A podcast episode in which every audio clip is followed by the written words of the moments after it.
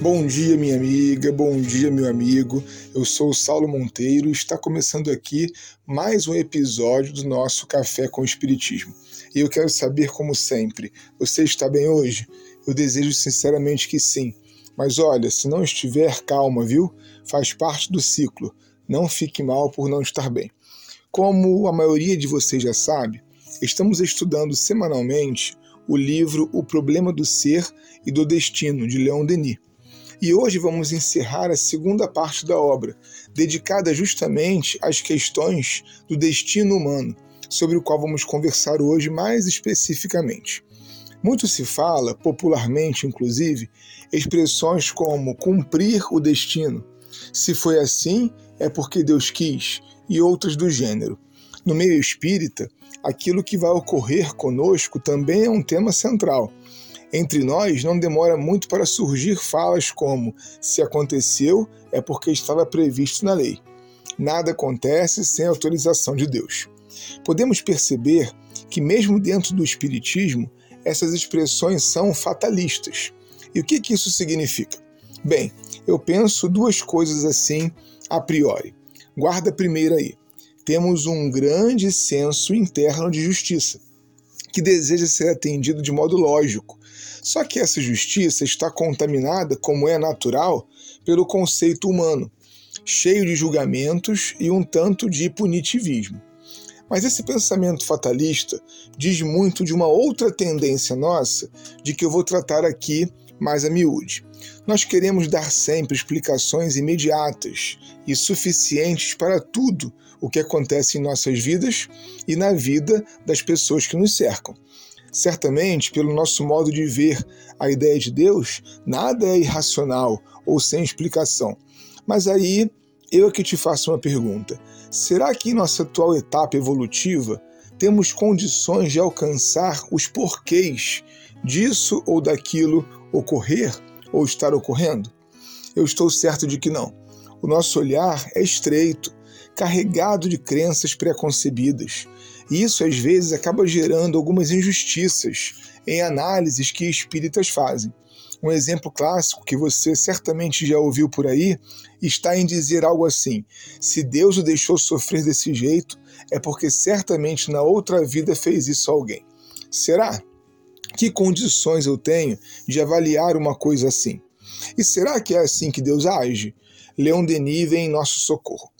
Diz ele: assinalemos primeiramente que o funcionamento da justiça humana nada nos oferece que se compare à lei divina dos destinos. Esta se cumpre por si mesma, sem intervenção exterior, tanto para os indivíduos quanto para as coletividades. Olhem que interessante, sem intervenção exterior. A lei de repercussão dos atos tem, portanto, algo de mecânico, de aparentemente automático. Olha, por enquanto eu tenho mais perguntas do que respostas, sabe?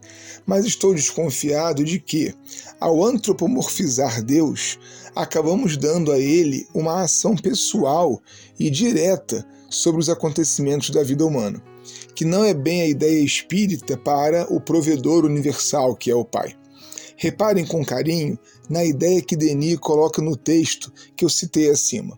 A lei tem algo de mecânico, de automático Deus não está cuidando do universo de acordo com cada pessoa. Nosso destino é construído com um Q maiúsculo de livre-arbítrio.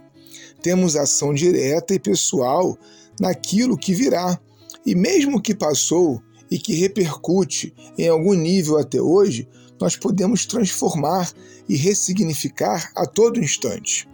Sobre esse aspecto, diz o nosso autor: a alma vê claramente seu destino, que é a ascensão à mais alta sabedoria, à luz mais viva. A equidade governa o mundo. Nossa felicidade está em nossas mãos. Tendo um objetivo, a beleza e como meios a justiça e o amor, o universo não pode jamais falir. Caminhando com segurança ou não, meu irmão, minha irmã, errando muito ou pouco, todos nós estamos seguindo na direção da felicidade. Alguns atrasos ali, depois passos mais largos a colar, mas andando, crescendo. A mim parece que pouca coisa está destinada para nós e que quase tudo é construção. Enxergo isso nesse convite final que nos traz então Leon Denis.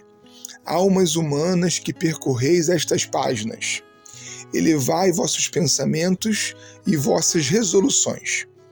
As estradas do infinito abrem-se diante de vós, cobertas de maravilhas inexauríveis. Em qualquer ponto a que vosso impulso vos conduza, por toda parte, assuntos a estudar vos aguardam com fontes inesgotáveis de alegrias e encantamentos de luz e de beleza. Por toda parte e sempre, horizontes desconhecidos sucederão aos horizontes percorridos. Um forte abraço e até o próximo Café com o Espiritismo.